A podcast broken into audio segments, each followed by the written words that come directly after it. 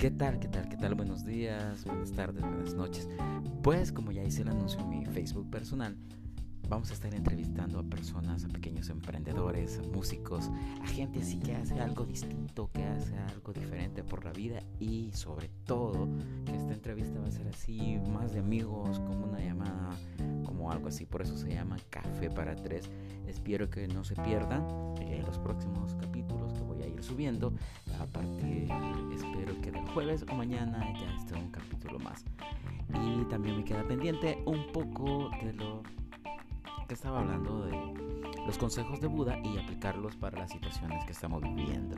Así que paz, cuídense. Nos escuchamos dentro de poco.